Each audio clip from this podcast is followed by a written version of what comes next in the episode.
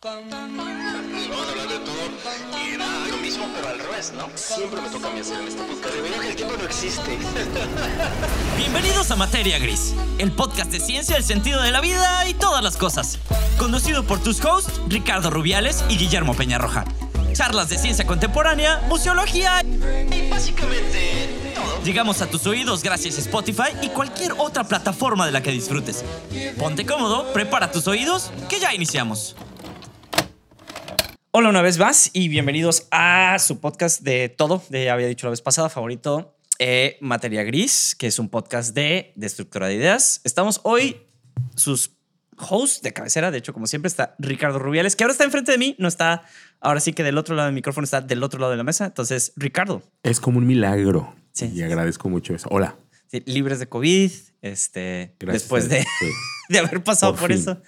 Entonces, eh, creo que es el primer podcast que grabamos de frente, he de decirte.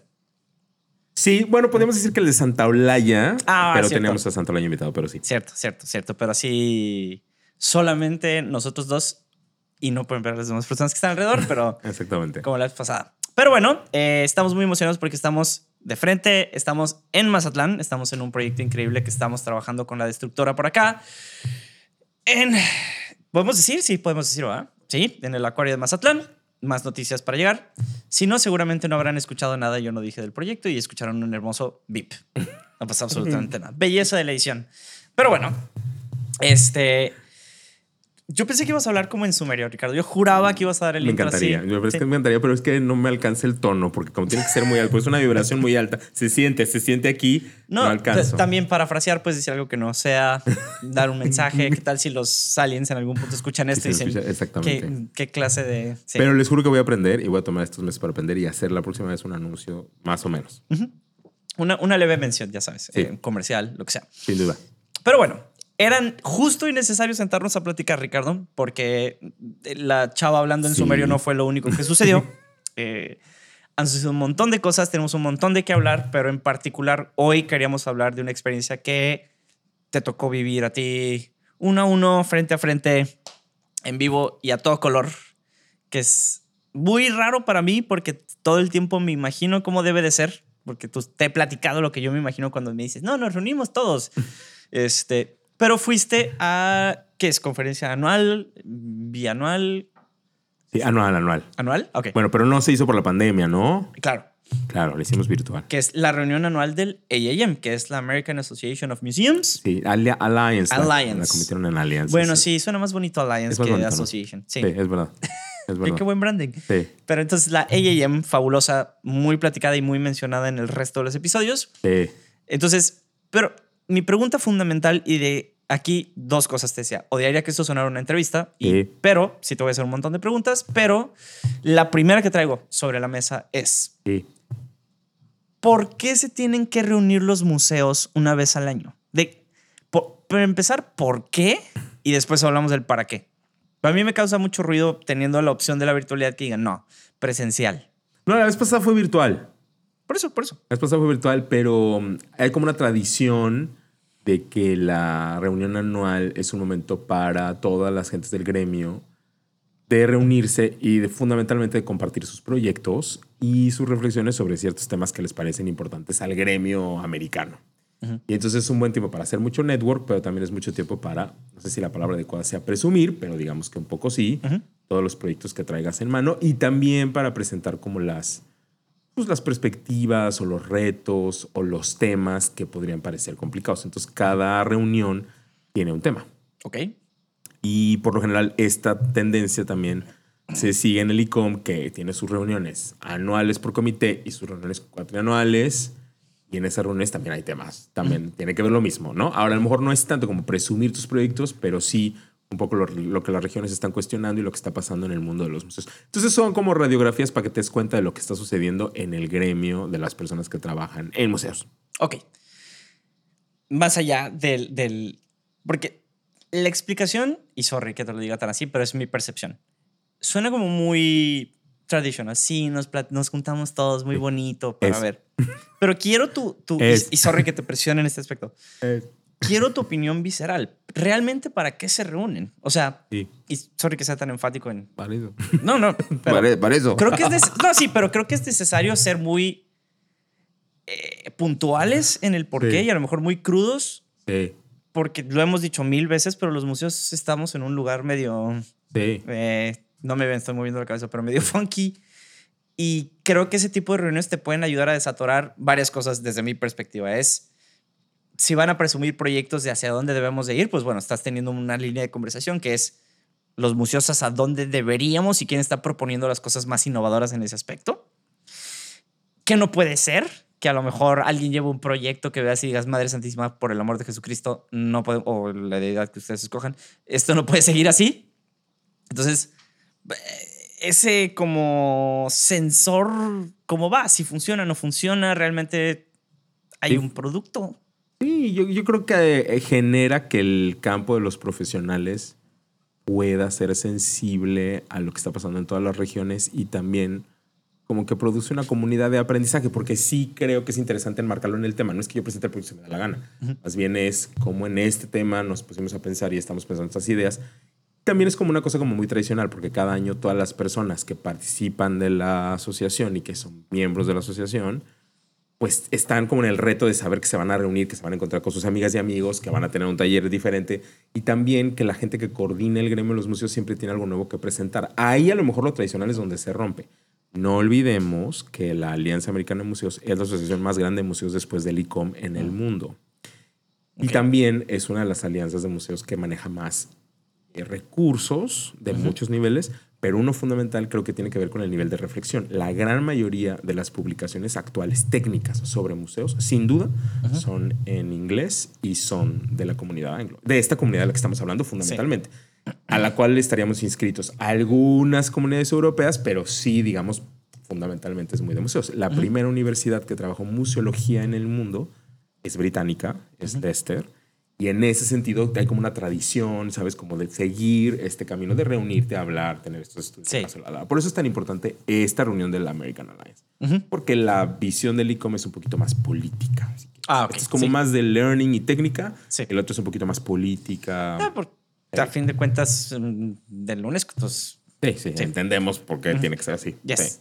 Aunque también la OTAN en sus declaraciones políticas pues nos determina, porque al final va a ser esa reunión la que para bien o para mal va a definir el trabajo de la definición. Que por cierto, Guillermo, yo estoy invitado a una pre-reunión eh, muy interesante con Bruno Mulón y toda la gente de, eh, del Comité de Museología eh, sobre la nueva definición. O sea, sobre todo el trabajo que tenemos desde el 19 hasta ahora de la nueva definición. Y un poco también va a ser interesante como ir escuchando qué va a pasar antes de Praga y en Praga. Que es en dos meses. En, en ese enorme paréntesis, ¿c- ¿crees que ya lleguen a un consenso y Sí. por fin este año digan? Sí, Sí, por- todos los comités nacionales se reunieron en la pandemia, todos los comités nacionales votaron, el Comité Nacional Mexicano o también. sea, ya obviamente, consideraron que votó. tres años han sido suficientes. suficientes. La gente ya lo pudo hacer. Entonces ya tenemos toda la información que necesitamos. Espero aquí comprometer a Guillermo que cuando regresemos de Praga podamos hacer una reflexión igual, pero de lo que pasó en ICOM, Ah, ya, ok, ok. ¿no? yo- Que sería como otra versión de lo que vamos a platicar ahora, muy distinta. Sí. Ahora, empiezan las preguntas difíciles. Sí. Eh, cu- a ver, hablando de proyectos de futuro, ¿qué, qué viste que tú dijeras para allá es para donde tenemos que ir? Sí. A mí lo que me pareció interesante de esta reunión es que esta reunión no tenía un tema, sino que esta reunión como que la dividieron a propósito en un tema por día, y digamos un poco como, como enfocados en este, en este rollo y también ante la crisis de la pandemia, creo que fue importante también saber que el hecho de que nos juntáramos también recuperó mucho lo que está pasando en el mundo de los museos después de la pandemia. ¿no? El que- hecho de que más del 10% de los museos haya cerrado, Yes. y todas las crisis que vivieron muchos museos en los Estados Unidos. Entonces, el tema fue que querían pensar en soluciones con respecto a los retos de ahora. Y si hablamos del futuro, hay cuatro retos que ellos consideran que son importantes. O sea, el primero tiene que ver con la inclusión de los museos en la comunidad y un poco las preguntas que ellos hacían de manera crítica era qué tan cierto era eso. Sí, porque los museos sí trabajan para la comunidad. La verdad es que sí tenemos muchos proyectos, sí hacemos muchas cosas, sí hay mucho dinero y mucho esfuerzo. Pero al final no sabemos hasta qué punto esa relación es tan fuerte como nosotros creemos. Y el primer día hubo mucha reflexión muy profunda sobre ciertos casos específicos de cómo nos relacionábamos con la comunidad y de qué manera esa relación con la comunidad realmente se podía adelantar o qué preguntas podíamos hacer o hasta qué punto llegaba. Y entonces hay temas ahí que son increíblemente densos y Sí. que implicaban nuestro trabajo hacia el futuro también en esa relación con la comunidad, ¿no? Se viene de una encuesta que ustedes ya conocen, eh, señora que está en la calle y le preguntan, señora, si los museos cerraran el día de mañana, Ah, su sí. vida tendría un cambio radical. La Sí. respuesta de la señora fue, Sí. no. Entonces, bueno, digo, no porque yo esté de acuerdo en contra de la señora, pero lo que quiero decir es hasta qué punto nuestras instituciones realmente son relevantes y qué relevancia tienen y por qué. Y eso Claro. se hizo el primer día. Ok, entonces era un rollo más, si pudiera puntualizar, era comunidad, eh, relevancia. Exactamente. Mi, mi duda antes de movernos al tema del siguiente día es, ¿van como propuestas de discusión? O sea, llegan como muy, voy a usar muchas comillas en el verde, en el sentido de decir, miren, como que vi esto, esto tal vez pudiéramos hablar, o llegan con un proyecto concreto de, miren, yo creé esto, esto es lo que hay. Sí. eh, Sí, llevamos muchos años trabajando con comunidades y yo creo que había muchos ejemplos de gente que estaba haciendo cosas con comunidades y más bien había provocaciones de temas muy densos de lo que estaba pasando. Entonces el cuate que nos acompañó el primer día, que es Thomas Friedman, es un ganador del premio Pulitzer y un columnista del New York Times, como que provocó que la gente de los museos empezara a pensar cosas mucho más complejas en el sentido de lo que significaba trabajar en la sociedad hoy. Y él es muy crítico incluso de temas como el terrorismo actual, la posverdad. eh, ¿no? Y estoy pensando mucho también en el contexto de los Estados Unidos. ¿no? Eh, el tema de la justicia social y que le parecía que había como desigualdades muy radicales. Entonces, ¿cómo en los museos nos interesamos en eso?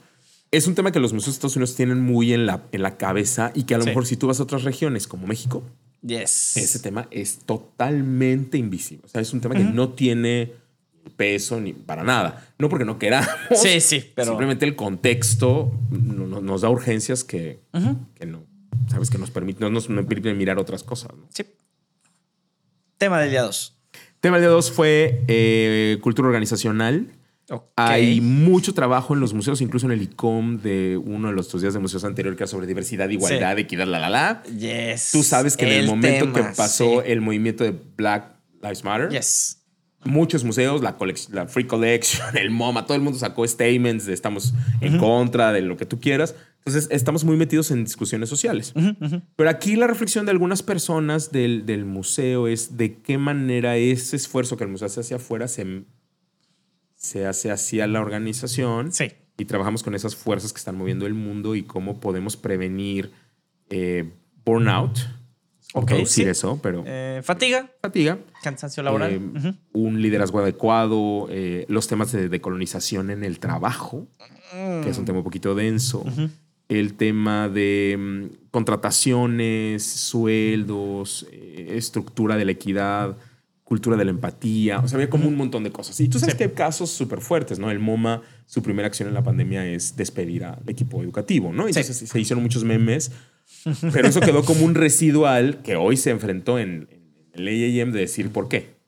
Porque siempre los, la educación y los educadores Sí. están al final, porque, ¿no? Entonces ahí, que a mí me parece que son discusiones que son muy buenas. Entonces, ahora también otra vez regreso, en ciertas regiones como en México, pues estos temas no se tocan, pero...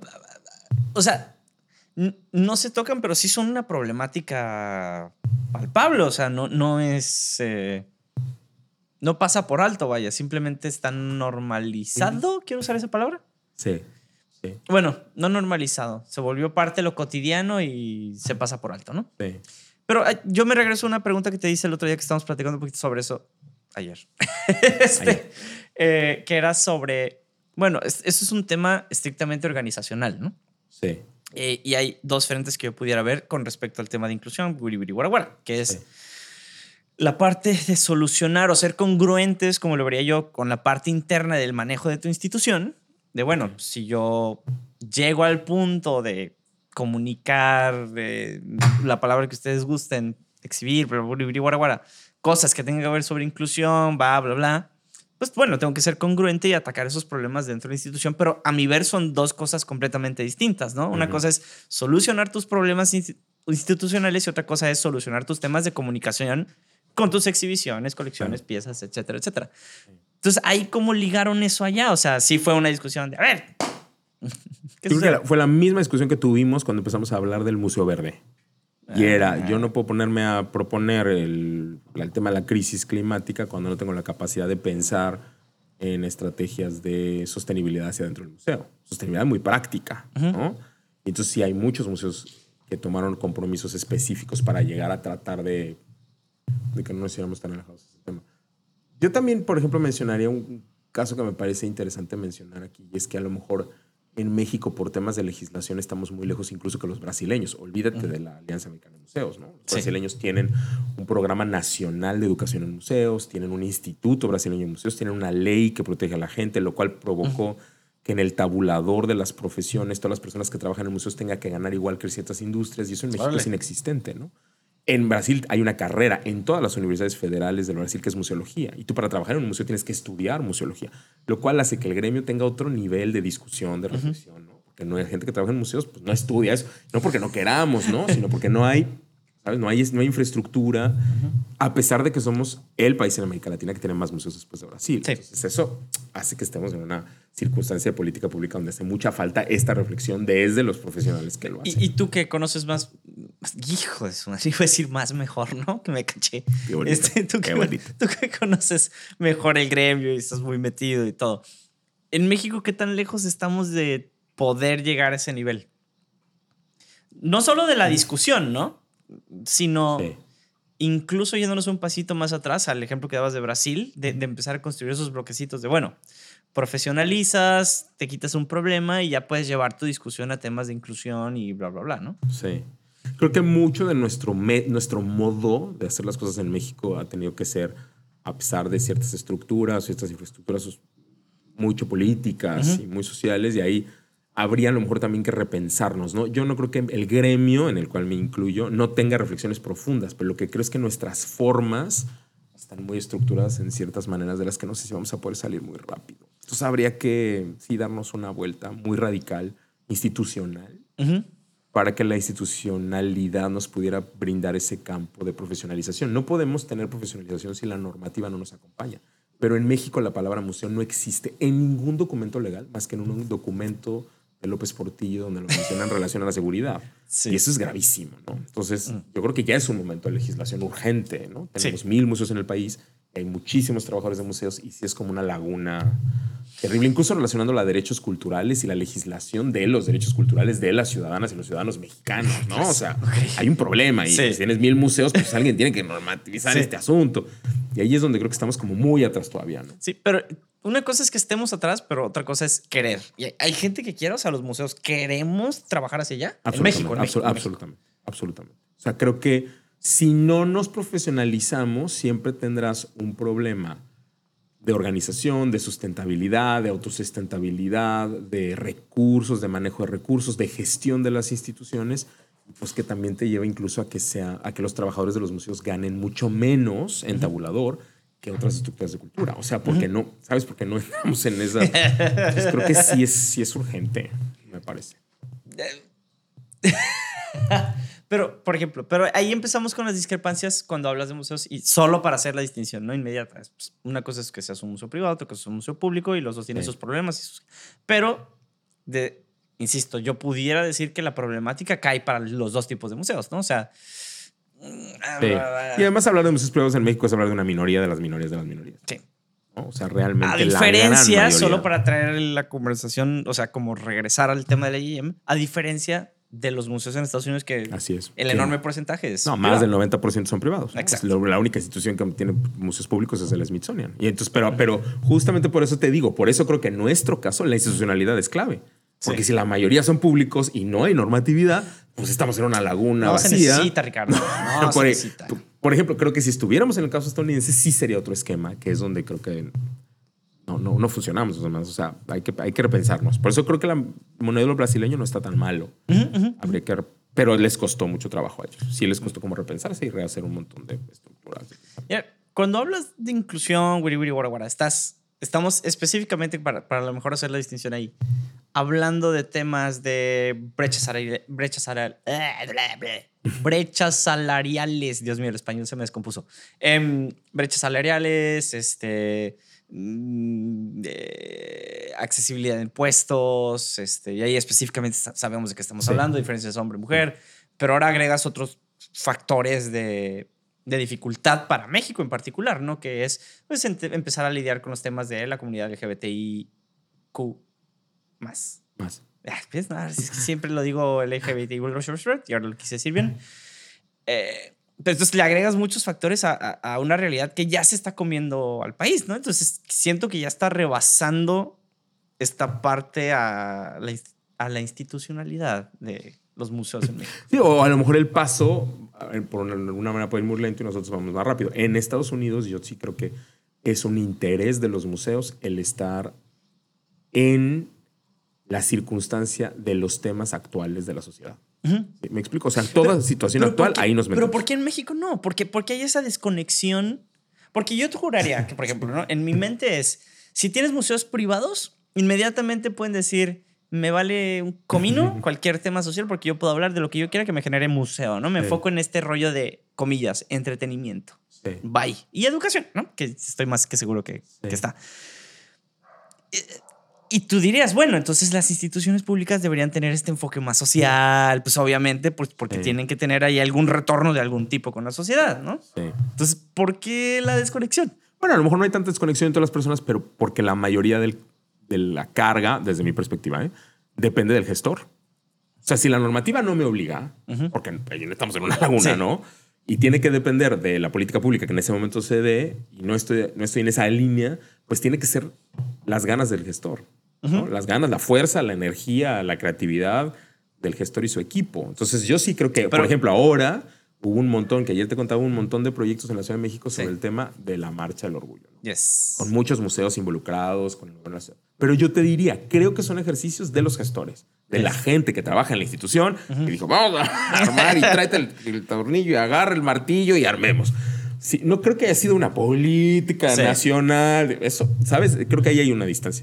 Y a mí me parece que sí es interesante lo del tema del gestor, porque en ese sentido, no, para un museo estatal o del Estado, el que yo tenga muchísima taquilla, pues no me afecta personalmente. La mayoría de la taquilla se va a la gran fondo que después en algún momento espero regrese. Me regresa. Pero entonces, sabes, no es igual. Y ahí es donde creo que pues tiene mucho que ver con el amor, el- este, tra- este Sí. trabajo como del gestor de sí quiero y puedo, ¿no? Los que levantan grandes buenos público. gestores, claro. Ahora, eh, pero caes como en un bucle raro sin salir, porque Por- bueno, por eso tenemos que repensarnos. Sí, gente Sí. que no tiene formación profesional, llega a puestos de gestión, no tiene idea de cómo gestionar, pero al mismo tiempo necesitas gente que entonces tenga una idea de lo que es trabajar un museo, una noción clara de ser servidor público, pero no puedes. Sí, sí, por eso tenemos que repensarnos, porque eso necesitaría procesos de capacitación, procesos de entrenamiento, procesos de reflexión más. Y también un proceso de escribirnos, otra vez regresaba, la mayoría de las publicaciones de museología contemporánea son gringas, en, el- en esa palabra, perdón, yo la utilice, pero sí quiero, quiero hacer muy claro que las publicaciones americanas sí son una mayoría, o sea, sí hay mucho ejercicio de escribir y creo que mucho el trabajo del museo en México es ágrafo. Sea, no se escribe, no se recopila, no hay una reflexión académica, ¿sabes? No, como que no hay ese trabajo y me parece interesante. Por ejemplo, estuve con John Folk en... es, es- en la espérate, sesión. solo para dar el John Folk. ¿no? John Folk, sí. Sí, que es, que es increíble, que ustedes ya lo conocen la mayoría y que es sensacional. Y que yo he tenido la fortuna de tener, pues yo creo que toda mi vida De de trabajo. Ujú. he estado en relación, en relación académica y gracias a Dios, en relación de diálogo con, con John y con Lynn. Y a mí me pareció muy interesante porque es justo presentó un libro en la, en la expo que, se, que me parecía como súper potente, se llama El valor de los museos. Y un poco el contexto de lo que John traía era querer discutir qué pasa con los museos en esta circunstancia de la pandemia y hace un estudio, porque él hace muchos estudios. Ustedes recuerdan que escribió La experiencia del museo, en principio y en práctica, etc. Entonces, es un estudio como muy analítico de qué sucede cuando la gente vive el museo. Y entonces, lo que hemos encontrado es que las personas realmente reportan que las experiencias de los museos fueron muy, incluso por decirlo así, sanadoras a nivel vivo y, y psicológico, que realmente la gente se la pudo tener como un espacio mucho más sano, de desfogue, ¿no? Como de salir, ¿no? Mucha gente dijo, bueno, podemos salir a donde vamos a muchos museos. O sea, como, como que hay un espacio. Y él habla mucho del valor de los museos en este sentido, ¿no? Como que rompe también las ideas, pero nació en la pandemia. Imagínate eso. Escribes en la pandemia, tienes algo no sé qué, y tienes que tener la fuerza de poder producir un libro Sí. que presentas Sí. al grupo de la gente que te va a comprar y eso es una máquina muy bien armada, Sí. ¿no? Sí, sí, sí. Ya, a eso me refiero. Hay, hay toda una estructura que te permite llegar a esas reflexiones que yo te diría sí son necesarias. Qué padre que podamos leer a John, que podamos tener una investigación del contexto. Porque tú me dirías, en México lo sabemos. Pues sí, pero no tenemos una publicación Sí. que habla de nuestros casos y que lo hace tan... Sí, y en este contexto claro. más que nada, ¿no? Claro. Que, cambia. Claro. Y entonces mucho del, del tema, por ejemplo, del libro que me parecía como interesante era el tema del bienestar. O sea, el museo como un espacio para el bienestar. Esa palabra es muy sensible en este contexto, en este momento histórico, Muy en sensible. México en particular. Muy sensible. Ok. Muy sensible. Pero es la manera como puedo decir well-being, Ajá. ¿no? Sí. que es la forma en la que lo utiliza. Que a lo mejor otra vez regreso. En Estados Unidos no tiene ni el peso, ni el contexto, ni el Sí. carácter de la traducción mexicana. Claro. Pero la idea de, conocernos como una institución cultural que propone el well-being, pues sí es una manera diferente de entender el museo. Incluso, ¿no? Es como otro rollo. Que también tiene muchos años, ¿no? Y todas Sí. mis amigas que están oyendo recordarán cuando trabajamos y veíamos el trabajo del MoMA con Asperger, cuando, cuando veíamos el tema del Alzheimer en museos, cuando veíamos el tema de los grupos vulnerables llegando con nosotros. O sea, sí ya ha habido mucho trabajo de ese tipo, Sí. pero no lo habíamos visto con este nivel de población en este proyecto. Por eso era, me parece interesante que John lo escribiera. Y bueno, siempre es un gusto hablar con él y siempre es un gusto oírlo. Entonces estuvo increíble. Y la gente Sí. también, creo que para, para todo el mundo como que nos dio mucho refresh de, ay, qué padre, qué bueno que lo viste, nos encantó. Pues estuvo bien. Pero es un caso, por ejemplo, de esa estructura que no, no, tenemos, no tenemos. ¿no? ¿Y fue- John nomás fue a presentar el libro o fue a hacer algo más? Fue a presentar el libro y estuvo en varias sesiones por ahí en diálogo con mucha gente. Eh, hubo sesiones súper interesantes eh, eh, de diálogo, como mucho de estar eh, otra vez como juntos y como encontrar networking. Entonces había muchas sesiones que le llamaban los Museum Hubs, donde tú Ah, te reunías en medio de las sesiones y encontrabas, por ejemplo, ibas al área de, al área de educación, al área de relaciones públicas, al área de investigación y simplemente era un tema de networking donde te sentabas con gente a hablar que no conocías. Y eso es Yes. muy de la IAM, pero en esta reunión específicamente fue mucho más. O sea, hubo muchísimos momentos a encontrarte con gente y platicar. Y. Entonces me pareció interesante. ¿Cómo, a ver, ¿cómo que encontrarte con gente sin platicar? Sí, sí, sí. O sea, por ejemplo, Se me veían. acuerdo. Sí. Eh, Elaine Gurian, que ustedes han oído muchísimo hablar de ella. eh, Elaine tenía una mesa Ujú. donde sí venía a hablar con nosotros en toda la conferencia. Y entonces era sentarte. Ahora, Elaine Gurian es uno de los grandes gurús de producción educativa y de diseño de exhibiciones en los Estados Unidos. Es un, tiene creo que 50 años como Ah, sí. miembro de la American Association. Y ella incluso me dijo que ella pensaba que posiblemente fuera su última reunión. No lo sabemos, ¿no? Pero ella es, por es como ejemplo... cuando se espían los abuelitos en Año Nuevo. De, Algo es así. mi último año nuevo. yo creo que algo así fue. Y, y es interesante porque ella, por ejemplo, es una de las grandes generadoras del Museo Reimaginado en América Latina. De Oh. hecho, ya es la persona que generó en muchos sentidos el que el Museo Reimaginado se pudiera encontrar. Entonces, tú no conoces a esta señora y tú ves una, un letrero donde dice siéntate conmigo platica y te sientas con ella y platicas, pues me parece que es como un... que a lo mejor no sabes quién es. Ya, es ya, ya, ya, ¿no? ya, te caché. No era como el ejercicio formal de vamos a hacer un hobby. Ella siempre para estuvo abierta y era. Cale. Y también te puedes sentar con John Falk y platicar con él. Y aquí una cosa interesante que habría que remarcar, Guillermo, que no te he dicho, es que más de la mitad de los asistentes en esta ocasión era su primera vez en la conferencia Órale. y ese 50% era la enorme mayoría eh, también su primer trabajo. Millennials. Me, one of us. One of us. Ya, es que 50% en el AAM ya es. Hemos dominado, Ricardo. Así es. Ha sido un placer haber trabajado con ustedes. Así fue. Este, aquí es donde empieza la destrucción de los museos. Así es. Este, Fue, fue al increíble. fin. Fue increíblemente duro. sí, espero lo hayan disfrutado. Eh, no, no, no quiero sonar fa- fa- fatalista, fatalista, pero eh, eso es llamando una señal bastante fuerte. O sea, Sí. yo no creo que las personas que tienen añales en museos hayan visto eso y hayan dicho, ay, qué increíble, qué genial, mira todo el bola de chamaquero, ay, bonito, es su primer Me encanta. trabajo, qué bueno que viene por acá. Pues sí. Y creo que fue una circunstancia que no sé si Leyen la esperaba. Pero creo que mucha gente por el tema de pandemia y por lo que estaba pasando y por la famosa ola y porque sí estaba medio complicado, porque tú sabes que justo fue en el momento donde esto empezó a crecer en Estados Unidos, pues mucha gente como que no viajó, ¿no? Y al final Yes. era un poco como no todo el mundo tenía dinero. O sea, ve como muchas circunstancias multifactoriales que se dieron para que no fuera. Pero hubo toda una ola que dijo, es mi momento, ¿no? De, por alguna razón, Sí. de encontrarme, de salir, porque a veces como presencial, de olvidarme del Zoom y de ver qué es lo que presenta una conferencia de este tipo. Entonces también eso está padre en el cambio de, de generación Ok.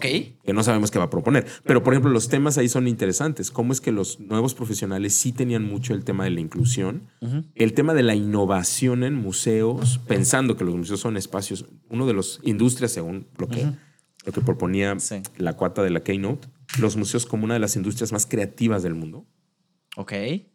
En sus ¿Por- por soluciones, sus- ah. en sus formatos y en la manera como construían este cruce entre objetos, discursos, narrativa, bla, bla, bla. Me parece como súper interesante. Y entonces eh, el tema de la innovación también en este sentido muy de inclusión y de pensar en innovación a, a muchísimos niveles en lo que hicimos durante la pandemia, lo que hicimos antes, pero también como es imposible regresar a lo que teníamos y cómo podemos construir lo que va a ser el futuro, que es imposible entenderlo y que Sí. tendríamos que de una vez ya empezar a pensar que todo va a ser muy diferente. Entonces también eso me pareció como interesante, ¿no? Como- Bueno, pero eso están hablando de un futuro a largo plazo. Porque me imagino que la discusión fundamental de- y la reunión era ¿para dónde vamos? O sea, Sí. chido, nos reunimos, vengo a presumir esto y lo otro, vengan, platiquen conmigo, miran, mi proyecto no está tan chido, pero vengo a ver qué tienen todos los demás. ¿A, a dónde van? Sí. No creo, no creo que vayamos al mismo lugar donde estamos ante la pandemia, eso es obvio. Creo que Mm, todos los museos se dieron cuenta de que el mundo Esperaría yo que no. Absolutamente distinto. Y creo que más bien como que los golpes fueron, pues hay que empezar a innovar con nuevos modelos, nuevas maneras, nuevos pensamientos y a dónde vamos. Entonces, uno de los días el tema fue, y Guillermo nos va a ayudar a traducir porque tengo que traducirlo así, financial wellness. Ay, bienestar financiero. Y otra vez, pues, bienestar. Ahí está. ahí Ah, está. Y ento- este podcast es entonces- patrocinado. No, y, mentira. y entonces eh, nos parece interesante como esto, cómo hacernos más fuertes, qué circunstancias estamos hablando y creo que había mucho como sentido crítico de nuestra realidad, ¿no? Que tú me dices, oye, pues que sí tenemos. Pero bueno, muchos museos sobreviven del turismo, ¿no? Y en la pandemia no había turistas. ¿Cómo vamos a vivir del turismo cuando pasan estas cosas? Como Yes. sí, como no. Por eso empezaron hablando de la comunidad y también un poco como ese sentido de no seamos hipócritas, ¿no? Si lo podemos decir para afuera, pues tenemos que hacerlo para adentro. Sí. Sí. me parece que fue una sesión como crítica, pero por eso como muy potente. Entonces, ese día, a mí me pareció muy potente que uno de los proyectos que presentaron justo en el tema de innovación fue el Museo Lucas, que es este museo eh, que tiene atrás a George Lucas, pero a un montón de gente que trabaja proyectos de storytelling. Está Cuarón, Órale. y hay muchísima gente que hace cine y que hace proyectos de storytelling. Y un poco el museo lo que quiere hablar es del arte del storytelling, del arte de la, de la construcción narrativa en nuestra especie. Y entonces hay como toda una circunstancia muy potente de crear un museo totalmente distinto. ¿No? Porque no es Ajá. un museo de una colección, Sí. evidentemente, tampoco es un museo, digamos, en el típico, voy a hablar de la ciencia, ¿no? Sí, tampoco sí. es por ahí, sino que más bien quiere celebrar eh, un tema en este momento particular, Guillermo, y para las generaciones que ustedes y yo conocemos, Sí. ¿no? Las construcciones narrativas son, son el tema. Ujú. O sea, a mí me parece que es muy, es muy, es, es mucho, muy visionario, ¿no? Ahora tú me dices, ¿hubo mil proyectos? No. ¿Hubo 500 cosas interesantes? No, no hubo muchas. Y en el sentido también como que, porque si tú me hubieras acompañado hace, hace tres años a Phoenix, tú hubieras visto que había millones de cosas. Yo al revés, creo que ahora le bajaron mucho, Sí. porque también era un poco como de, a ver, esto eso sirvió para frenar el carro, ¿no? Sí. Porque de pronto sí creo que puedes tener un museo y hacer miles y miles y miles y miles de cosas y entrar en una inercia de acciones Sí. que no acaba en nada demasiado fuerte y ahora es mejor como esperar y hacerlo. Entonces, el otro museo que presentaron, que también me parecía interesante, era en el corazón del Smithsonian, abrir el museo dedicado a la comunidad eh, latina americana. Que es un museo muy tardío, ¿no? Sí, Porque si sí. tú lo ves, Sí, el Museo de la de Comunidad bien Afroamericana tarde, tiene muchas décadas y el Museo de la Comunidad Indígena Afroamericana tiene más Yes. décadas. Pero bueno, es también interesante como una muestra del discurso y la inclusión y esas cosas, ¿no? Y también, bueno, ahí no, no, todas las, no todas las comunidades americanas están de acuerdo con todo, Sí. pero el espacio del museo es un buen lugar de tensiones para entender dónde andamos. Y lo que sí tendré que decir es que creo que el gremio de los museos per se, en Estados Unidos, salvo algunas muy micro excepciones, de verdad sí creo que todos están muy en la línea, todos y todos están muy en la línea del tema democrático, el tema queer, el Ah, tema sí. open, el tema... Sí creo que estamos muy ahí. A diferencia de ICOM, que sí creo que hay evidentemente tensiones muy claras Sí. entre ciertos comités de país. Sí. Digo, pero ah, eh, tú sabes por qué las tensiones, o sea, Sí. tengo que ser más explícito. O sea, No, no, ahí no. hay O un sea, es tema. Sí. generacional ahí sí. denso. Sí, lo hemos dicho siete mil veces, pero, pero ahí es donde ya empieza. Por ejemplo, esas, esas pequeñas acciones son las que creo que empiezan a, a romper el esquema anterior, que es empezar a presionar por ciertos temas, Ujú. empezar a exigir que se hable. Y lo he dicho mil veces y lo digo en todos lados y con las personas con las que llego a platicar. Lo veníamos discutiendo ayer, de hecho, también era, no hay otro lugar mejor para empezar a discutir los temas que se tienen que discutir, ¿no? Entonces, por ejemplo, si tienes que hablar del, del tema, que yo sé que llega tarde, ¿no? Pero del tema de eh, los latinos en América, bla, bla, bla. Pues es una tensión creciente, es un tema muy sensible ahorita dado el contexto de Estados Unidos por todo lo que están pasando recientemente, sus tiroteos, bla, bla, bla. No hay otro espacio más seguro para hacerlo, porque ves a los museos como este lugar de, si lo están mostrando es por algo. Pero al mismo tiempo el, el- el empuje de regreso, porque no quiero usar la palabra, o sea, como la resistencia es la misma gente a veces que es el- lo que tú decías, ¿no? La- el tema de la gestión. Sí. Que, que me regresa al tema de, sería imposible tratar uno de esos temas, por ejemplo, ahorita en México, si no fueras el memoria y tolerancia. Absolutamente. sea, iba a decir que no iba a decir nombres, pero ya lo dije. Este, No, y qué bueno que lo dijiste, porque justamente ahora tienen una exposición y están planeando, y yo estoy seguro que lo van a, lo van a empezar a producir, porque sí, el, pero el Museo de y Tolerancia tiene una estructura que le permite entrar en esas exposiciones, ¿no? O sea, Entonces, eso es lo que creo que no hay, y que en Estados Unidos hay una libertad para los profesionales para poder permitirse eso, como en Brasil. ahora, Ricardo, seamos, seamos realistas, tú con experiencia en museos en México. Sí. tú puedes montar whatever. O sea, Sí. Pues que depende. Depende, porque depende de a quién perteneces, ¿no? Y quién al final es la persona que autoriza. Vamos, vámonos a Les generalidades. voy a poner el caso Bolsonaro. O sea, cuando Bolsonaro llegó a Brasil, como ustedes saben muy bien, tenía una serie de discursos eh, racistas, específicamente racistas. Tiene Vale. discursos muy homófobos, pero tenía discursos increíblemente racistas. Y ustedes entienden que en la población brasileña hay una enorme cantidad de población negra, ¿no? Digamos, hablando yo el español mexicano, ¿no? Y muchísimos museos de Brasil tuvieron la oportunidad de unirse y presentar exhibiciones sobre la negritud brasileña, Uy. que es una manera, pues, un poco de decir y de rediscutir el tema de la decolonización, que también Brasil es uno de los grandes países que habla de la decolonización del museo. Pero ahí es justo donde creo que eso, no sé si en México es, es, es posible y factible. Yo les voy a poner un caso mexicano que es muy potente, porque a mí me parece que es un gran proyecto, pero lo único que quisiera subrayar es, la pregunta es, no sé si llegó tarde, que es el Memorial del 68. Si, si tú analizas los temas de las dictaduras latinoamericanas, tú vas a encontrar que los museos de la memoria de las dictaduras en Brasil y en la Argentina no tardan tantos años. Y nosotros tardamos del 68 hasta el 2000. Es decir, pasan 45 años para poder recuperar un ejercicio. ¿Por qué? Porque es un tabú, porque no se habla de eso, Ujú. porque es una memoria popular, pero ponerlo en un museo es que legitima. ¿Sabes? Hay muchas discusiones. Y en México siempre tardamos, no sé cómo decirlo, un poco más. ¿no? Más. Ujú. Sí, a así. que se pueda Sí. tratar de solucionar ese tema. Y otra vez, yo creo que hay gente muy valiente que nos ayuda a pensarlo. Como tú bien mencionaste, a mí me parece que el trabajo de Linda en Memoria y Tolerancia, y bueno, Sharon y todo el equipo, pero creo que es muy interesante el tema de quién museo se atrevió a hacer una exposición sobre el aborto. Ujú. Con esa discusión en la Sí. Ciudad de México. Entonces, vas a encontrar, bueno, evidentemente, bueno, pero alguien se atrevió en algún momento. Sí. Tú dices, fue muchos años después.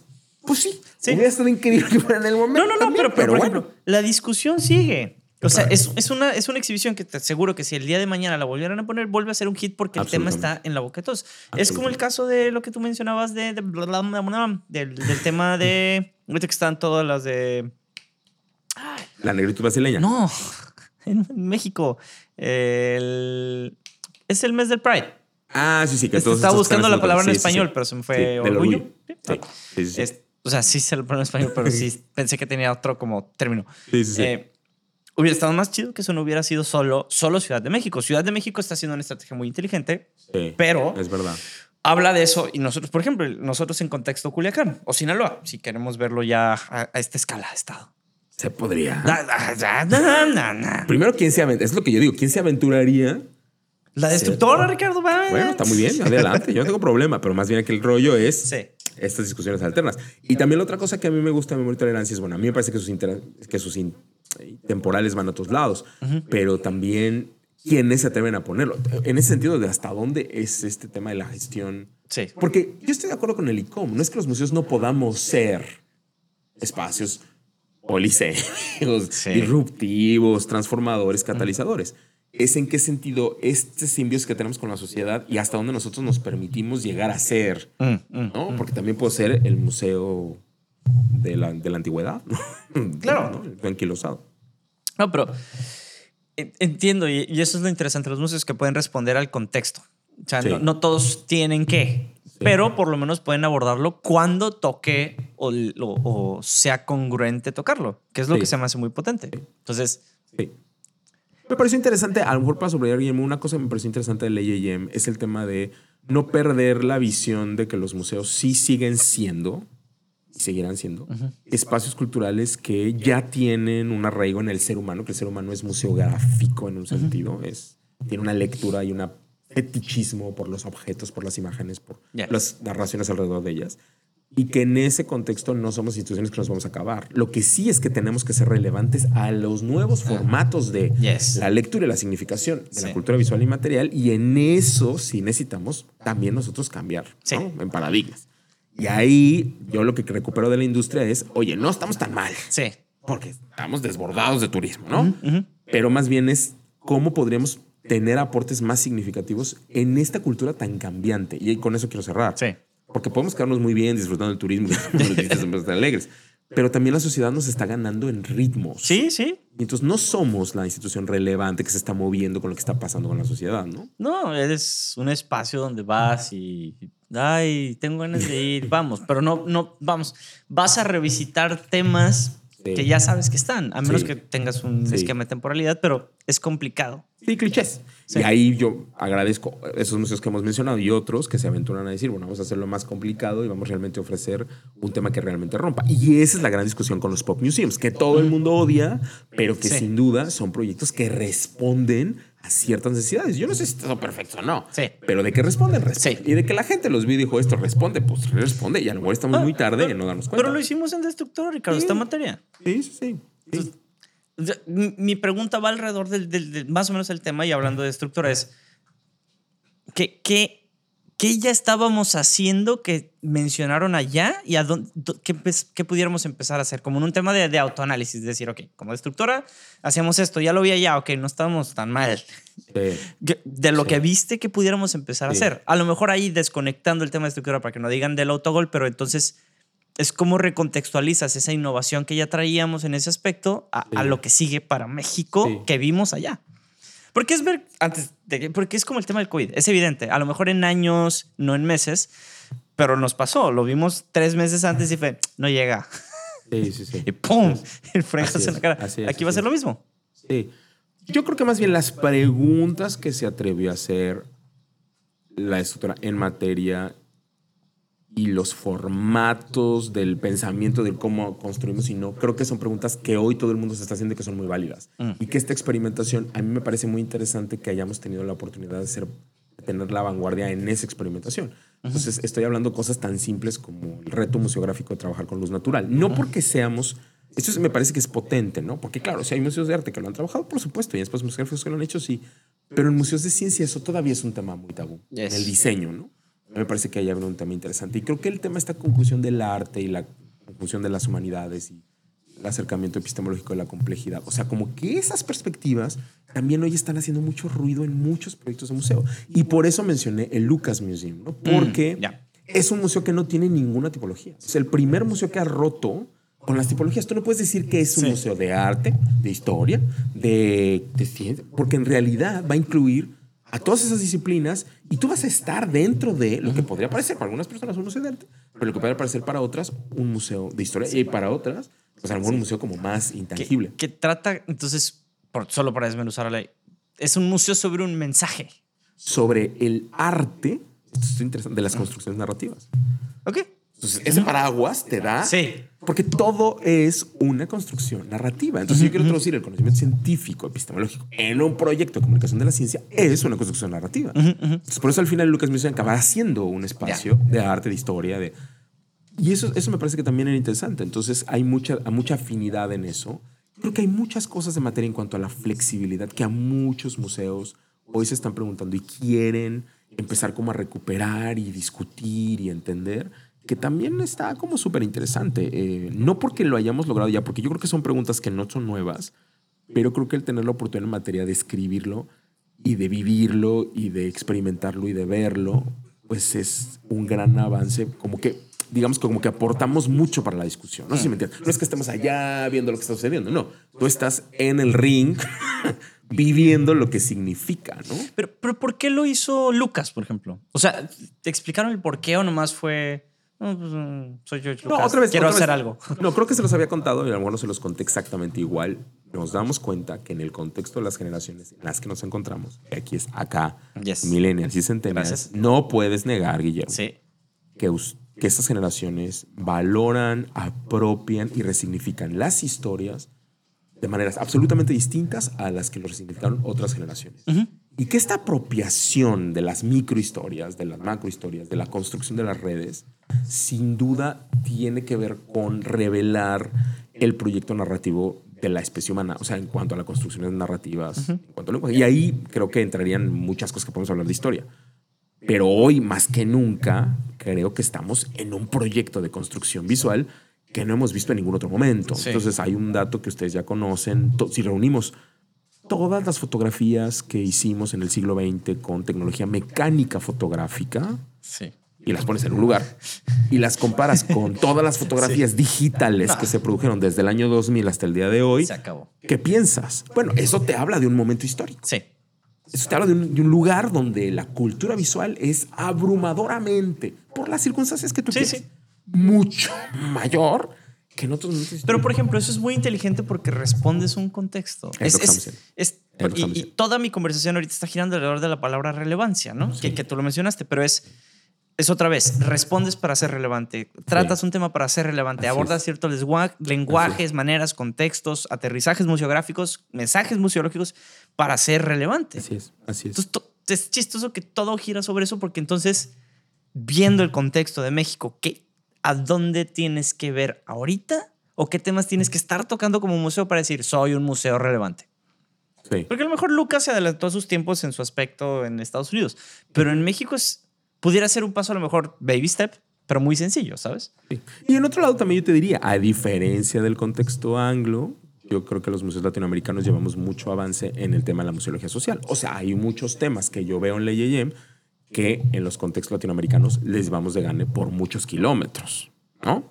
Y, a lo mejor ahí, como, como comparar estas dos cosas, ¿no? Porque creo que el, el tema de las pequeñas cosas que no escribimos, que no se dicen, que no se comparten, que no se presentan, se diluyen, ¿no? Y por el otro lado tienes un espacio donde todo tiene mucha voz, todo se legitima, todo es visible y todo se, se, se, se ve. Entonces ahí hay como una legitimidad de lo que está sucediendo. Pero no- por eso no, no quiero decir que, lo que quiero decir es que en Latinoamérica no es que haya menos, ¿no? O que no haya. Sí. No, más bien hay mucho, pero se, está muy diluido, ¿no? Está muy des- desaparece en estos esfuerzos enormes que se hacen. Pero no quiere decir que no esté y que no sea en un sentido distinto en calidad y, y en escala. Pero a lo mejor un poco regresando al, al- al tema este de, de cómo nos relacionamos con este proyecto, lo que sí yo tendría que decir es que a mí me parece que si no es, no es, no puede ser, no, re- no puede ser relevante si tú no estás en las discusiones de los temas que a la gente le importan. Por eso es que aunque a mucha gente le parezca grotesco, los museos hace mucho tiempo que están muy metidos en temas de inclusión, de igualdad, de equidad, de diversidad, Sí. y nunca nos vamos a ir. Sí, sí. Porque irnos es cerrarnos la puerta a la relevancia. ¿no? Sí, no, no. o sea, ve un ejemplo que quiero que dure tres segundos el paréntesis, pero regresamos a lo que decíamos el otro día de Lightyear. Es medio segundo, medio, medio, menos de medio segundo. Y es el tema del Internet ahorita, Increíble. temas de inclusión. Increíble. Sí. Un museo te puede detonar eso en una ciudad con una... No solo convertirte en relevante, sino detonas conversaciones que a lo mejor no estaban sucediendo en tu ciudad. Así es. Para bien o para mal. Ahí sí yo creo que no existiría prensa mala, ¿sabes? O sea, montaste una exhibición que habla sobre ¡Ah! desgraciados, vamos a suponer. Destructora hizo un museo de ciencia y ahora, ¡ay, no! ¿Cómo se atreven? Estás hablando de mí. Sí, sí, sí. Totalmente. Di misa, pero el tema Sí, sí, sí. Te, te, te mueve, te Sí. sacude, te Sí. saca de tu zona de confort, te incomoda. Que a mí se me hace muy potente el hecho de que una exhibición te incomode, ¿no? Sí. Ah, Bendito arte contemporáneo. Y a mí me parece que es también del tema de la museología social el famoso proyecto de la decolonización de los museos. ¿no? O sea, el tema de la decolonización justo tiene que ver con romper las estructuras y aquí Rita Segato y toda la gente que ha compartido con nosotros en América Latina ese tipo de ideas pues se reflejan en estas cosas. Pero otra vez regresamos, Guillermo. ¿Quién se va a aventar? O sea, ya, ya sabemos quién es, ¿no? O sea, ya. Sí, ahorita Sí, sea, tiene que ser alguien que o tenga ¿no? teflón o una espalda muy dura. Está muy bien, pero lo, lo que es, lo que es terrible es que sea un esfuerzo, ¿no? Sí. De un gesto, o algunos esfuerzos, pero que no sea un movimiento que pueda ser mucho más impactante y que no se pueda escribir, que no tengas el tiempo para hacerlo por las dinámicas. Que sea, que tienes. sea, dijiste una palabra muy bonita, que sea Ágrafo. ágrafo. O sea, que no se escriba. ¿no? Sí, sí, sí, sí, pero por eso. Eh, y en ese sentido, creo que es mucho mejor que podamos tener esos tiempos de reflexión que me parece que en Leyen han aprendido a sistematizar. Mm. Que han aprendido como a, a- y hacer como un boom de algo que les parece como increíble cuando están, ¿no? Aquí entre nos. No es que es así, uy, pues no, tampoco. Pero, pero más bien creo que tienen la visibilidad y la legitimidad. Y a nosotros no nos da tiempo, ¿no? O comemos y trabajamos, o hacemos otras cosas. Sí. Entonces no da para todo. Sí, sí. Pero, por- y, y perdón que haga un poquito como de backtrack en la conversación, pero hablando de relevancia, ¿no?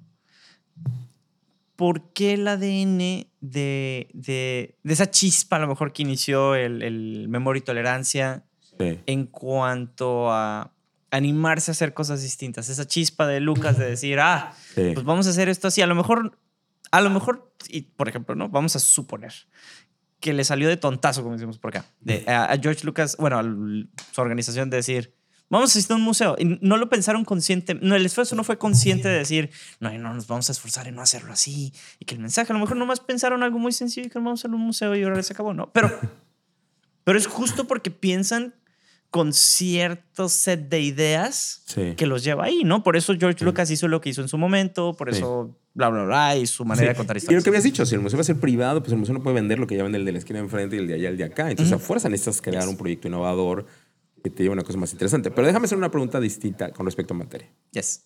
¿Por qué crees tú que a pesar de que materia tome en sus manos una investigación de la SEP con respecto a ciencia y género que realmente impacta hoy con investigación científica clara del país y del Estado a las niñas no tiene un eco en las organizaciones sociales?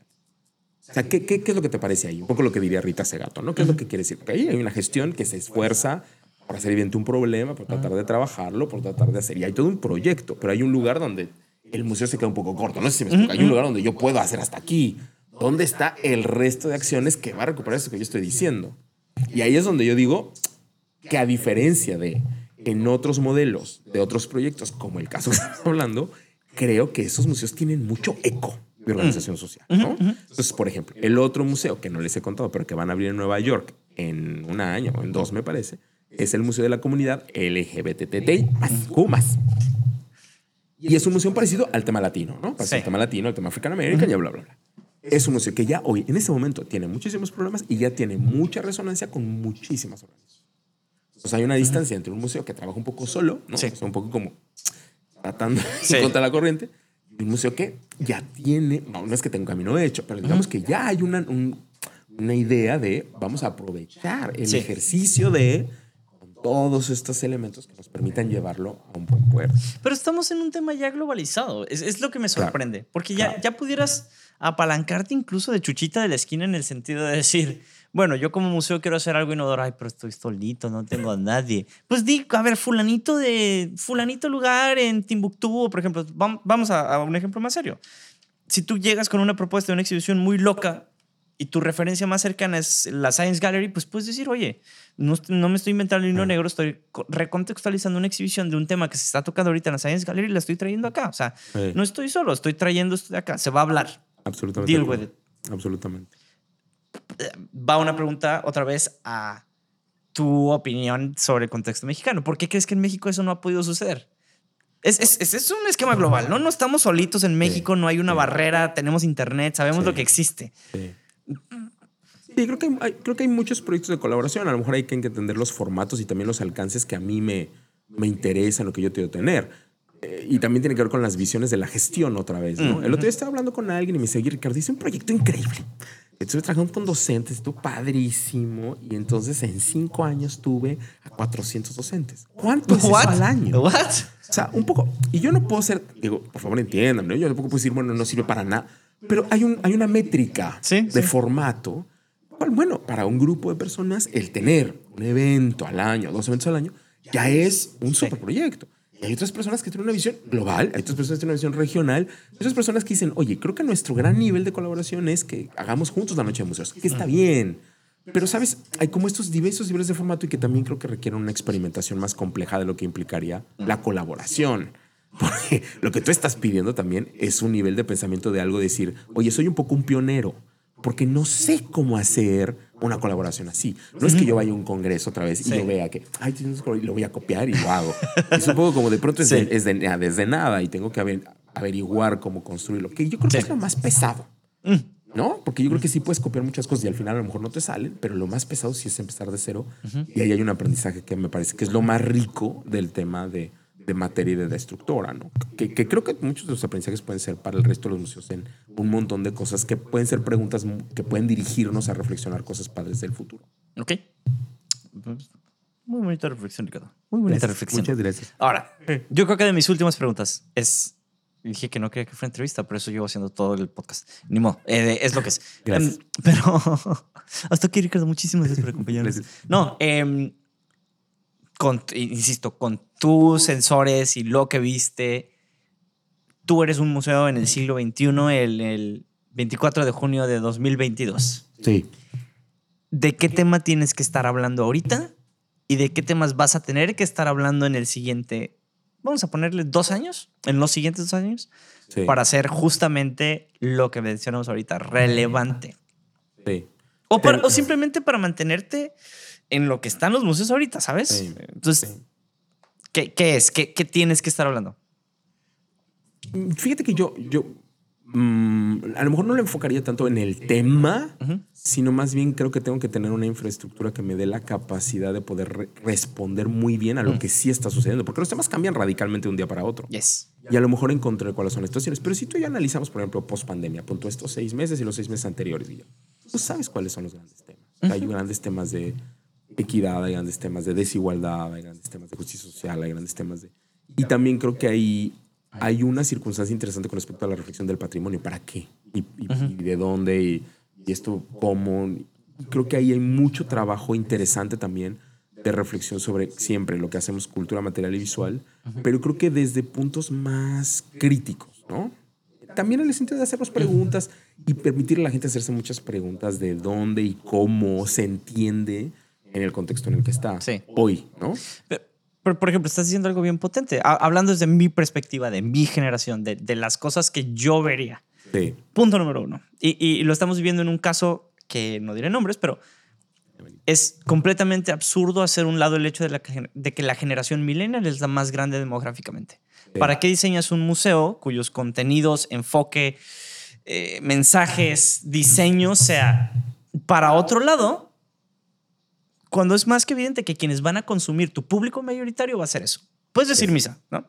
Eso me, pero eso me lleva a que, Ricardo, tu museo, o vámonos más allá, que, que es la conversación justamente que estás teniendo, Sí.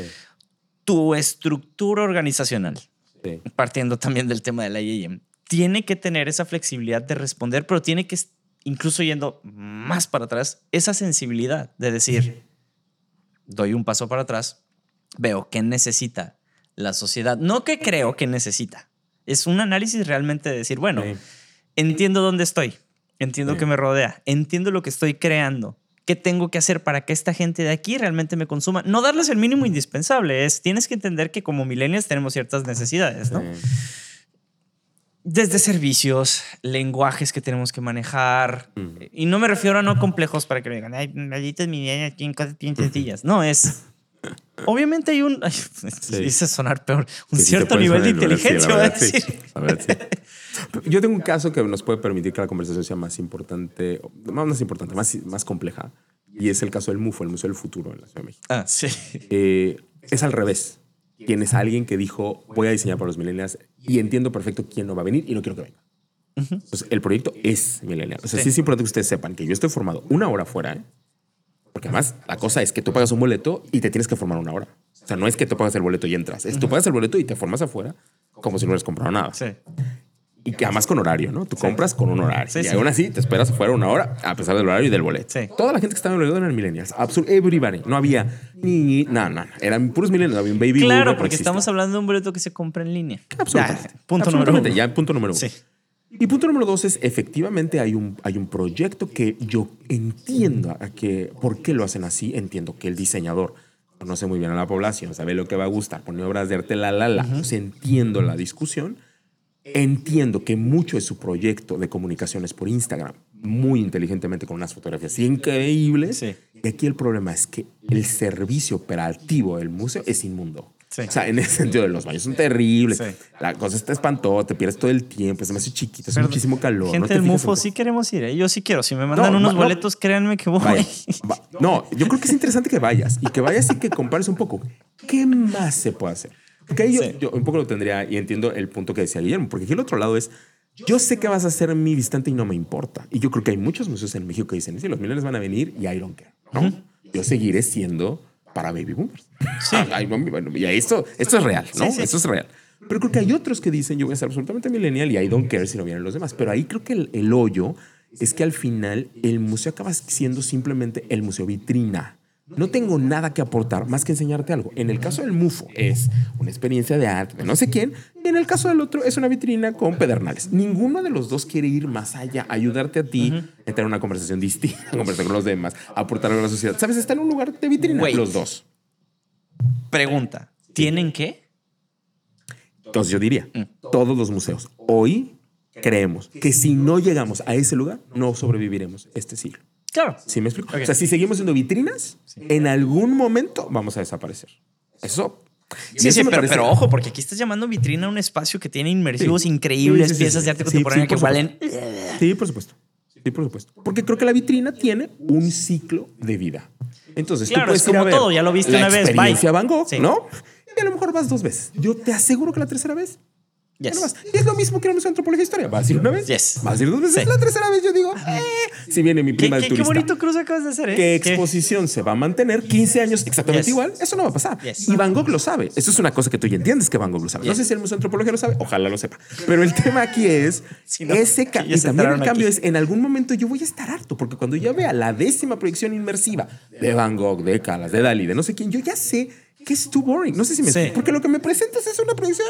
Yo quisiera un poquito. Y ahí es donde la relevancia de la evolución del museo se tiene que dar todo el tiempo, porque así es la sociedad. No sé si me entiendes. Entonces no es, la, Sí no el- es la relevancia del objeto, es la relevancia del mensaje. Ya no, fue. Ajá. La relevancia del objeto fue. Por eso, ah, pero, pero fíjate qué interesante. Entonces, la postura millennial, tomando el caso del MUFO y, y- y haciendo ese cruce que me encantó que hiciste con respecto al.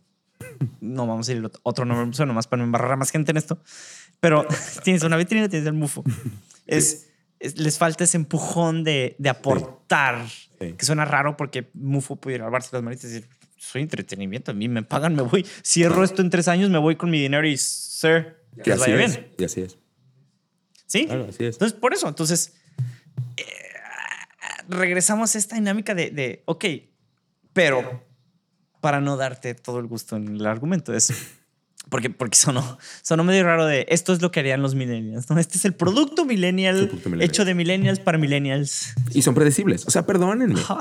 pero son predecibles. Yo sé que si pongo un espacio de Instagram con X, Y, Z y B, y ahí tengo 17 pop museums que son un éxito hace cinco años y que no se van a morir pronto. Pero otra vez tiene que ver con un ciclo, ¿no? Sí. Si hay un lugar donde va a estar. Y ahí todo el mundo sabe que esto tiene un, un- un ciclo de vida y que también en esa predictibilidad de lo que yo trabajo con ese estudio de público, con esa generación específica. Pero entonces a lo mejor el enfoque que falta nada más es ese, el de tener, generar tu estructura para mantenerte relevante, cosa que ha hecho muy bien el Ice Cream Museum, por ejemplo. Claro. Y yo, yo iría un poco más allá. A lo mejor tomamos el exclusivo como un ejercicio para milenios, pero podemos tomar un ejercicio que va en este modelo que estamos viendo, un ejercicio que va para milenios, pero que aquí también quiere discutir cosas más importantes. Y ahí está la Science Gallery. ¿Es Instagramable? Toda. Sí. Pero sales con una serie de provocaciones Sí. que, que- que dejan que la foto sea lo mínimo. Sí, sales cuestionando tu Fue existencia. increíble, pero fue lo mínimo. En el Ice Cream Museum no, la foto es. Es fundamental. experiencia. Y ahí es donde yo creo que es distinto. Sí. ¿no? O sea, hay una. En el Science Gallery te, te, te- te invitan a tomar fotos, pero te meten a una experiencia que te va a llevar a volarte la cabeza como ninguna otra institución lo hace. Porque aquí rezamos una discusión nuestra, Guillermo. ¿Qué institución te hace meterte a volar la cabeza? Tú dices el YouTube. No, no, perdóname. El TikTok. No, no, para nada, ¿eh? El Instagram. no, pero por Dios. La tele. No, no, no. O sea, y creo que esos espacios de intelectualidad, de conocimiento, ¿sabes? Que nos lleva a la idea de la biblioteca primera, de del te- ¿no? Esta idea de generación del museo, ¿no? O sea, Yes. este lugar donde puedo pensar un poquito más elaborado. Hay, hay, hay información para pensar un poquito más elaborado. No sé qué tanto de eso me voy a llevar, pero si me llevo uno, ahí hay una vuelta que está interesante. Eso nos va a ser relevante, porque no hay nadie que hoy esté trabajando esas cosas. Y tú dices, la universidad es un... es, Sí, sí. bueno, y no vamos a hablar Sí, de no, no, pero sí. es, ¿no? Ok. Pudiéramos decir que entonces, es que sé que es mucho resumir y medio sesgar, pero entonces tendríamos que estar volteando a ver museos como la Science Gallery. A fuerza. Sí, y como muchos otros, ¿no? que, que se han dispuesto a hacer, tenemos que voltear a Parque Explora todo el tiempo, tenemos que buscar al Museo Gallardo, tenemos que voltear al Centro Cultural de Ciencia, tenemos que voltear a muchos espacios de arte, tenemos que hablar al Museo de Arte y Ciencia de Singapur. O sea, creo que hay mucha gente a la que tendremos que estar viendo, ¿no? Arte electrónica. A, lo a lo mejor no en tanto en los modos como en las recetas, sino más bien en las discusiones de lo que estamos haciendo y inspirarnos también en nosotros y en nuestros contextos qué cosas sí deberíamos de decir y por qué no se dice. Entonces yo, por ejemplo, creo que uno de los grandes, siempre he admirado mucho el proyecto del MIA por el contexto y por la respuesta al contexto, ¿sabes? Porque es muy valiente, porque te permite hacer discusiones muy profundas, porque te ayuda a llevarte como estas cosas como muy de ahí, porque trabaja con cultura visual y material. Entonces creo que si logramos también ver el contexto y saber cómo, cómo tejemos discusiones interesantes del contexto, pues estamos en esa relevancia, ¿no? No estoy dormido en algo que no es real. Entonces tendrías que echarle un ojo al tema de modos y mensajes. Sin duda. ¿No? Ya. Que creo que ahí el MUFO sabe bien ver a, a la circunstancia, pero no sabe saltar a esta otra discusión. Sí, vio el modo, no el mensaje. Ya que ese es. Claro, vio la forma. ¿no? Sí. Ah, ahí está. Aquí tuvimos una bonita clase de, de frases museológicas. Pero bueno, no olvidar, y a los que nos están escuchando, no olviden el primer tratado museológico que tuvimos de Samuel Kitchberg. Pensaba en el museo como un lugar de investigación del mundo, ¿no? del universo. Un lugar para condensar el universo entero y analizarlo y explorarlo y discutirlo. No tanto como un lugar para solo ver, ¿no? O para solo conocer, sino para darle vueltas al, al tema. Está muy romántica la definición. Bueno. 1645, ¿eh? Pues, la muy época, avanzado para tiempo, Ricardo. La mera época. Mero momento. Sí, dijo eso mientras estaba poniendo su armadura, recibiendo una espada. Sí, es un poquito antes, pero sí, Sí, por ahí, por, por ahí, ahí, por por ahí, ahí. va. Por ahí va. está bien, está bien. Entonces, Ricardo, hemos llegado al hermoso momento donde tenemos que cerrar nuestra conversación el día de hoy, pero me, me explotó el cerebro y sobre todo en la última parte, porque sí me hiciste que, me hiciste cachetas de realidad de... No, está, está, está fuerte, porque esta discusión hemos tenido 70 mil veces, yo creo que la vamos a tener otras 70 mil veces, yo creo que la gente va a seguir hablando de esto en mil veces, en mil reuniones, no solo en la de la YM. A ver cómo están los guamazos en la del ICOM este año. Sí, va a estar bueno. Yo creo que va a estar muy bueno y yo te espero con mucha ansia el poder reportarles, especialmente la sesión de la, de la nueva definición y también el tema de decolonización. Yo creo que vamos a tener que hacer cápsulas desde... Aquí tenemos a nuestro corresponsal, Ricardo, desde Praga. Este, Ricardo, ¿cómo está todo? Y que tú salgas de que "Ri- Guillermo se rompen vidrios detrás. Aquí estamos. Y bueno, para mí, porque yo diría, Jacobo, sí, Jacobo, aquí Sí. estoy, adelante, adelante. Sí, muy bien, lo haré. Pero está bien. Entonces, eh, Ricardo, si te quieren buscar en redes sociales, ¿dónde te pueden encontrar? Rick Rubiales es mi Twitter, es lo único que tengo por el momento. Y claro, materia gris, que aquí estamos siempre, para siempre por ustedes. ¿Vale? A nosotros como Vale. Materia Gris nos pueden encontrar en Spotify, ya saben, de hecho seguramente están escuchando esto ahí o en su plataforma de streaming favorita. También nos pueden encontrar en las redes sociales de la Destructora de Ideas, en Instagram, en Facebook y en Twitter, si no me equivoco. ¿Estamos en Twitter? Sí, ¿verdad? No, no estamos en Twitter. Si no, sigan a Ricardo en Twitter, Destructora, Instagram. Síganla, vean lo que estamos haciendo. Tenemos cosas muy interesantes en ahí cocinándose ya. y a Ricardo le encanta tuitear, sobre todo cuando va a eventos. Se, Exacto. se podrán dar cuenta. Sí, Entonces, sí es, lo decíamos de broma, pero sí es como corresponsal de Jacobo. sí. En, en Twitter, así que sí, síganme, sí va a estar padre. Entonces, échense una vuelta por allá. Mil gracias por seguirnos. Y pues esto fue Materia Gris. Nos vemos en el siguiente episodio, Ricardo. Gracias, Bye. gracias. Alex. Bye. Luis, adiós. Bye. No olvides suscribirte para que no te pierdas de ninguno de los episodios. Síguenos en nuestras redes sociales, compártelo con tus amigos y nos vemos en el siguiente episodio de tu podcast favorito, Materia Gris.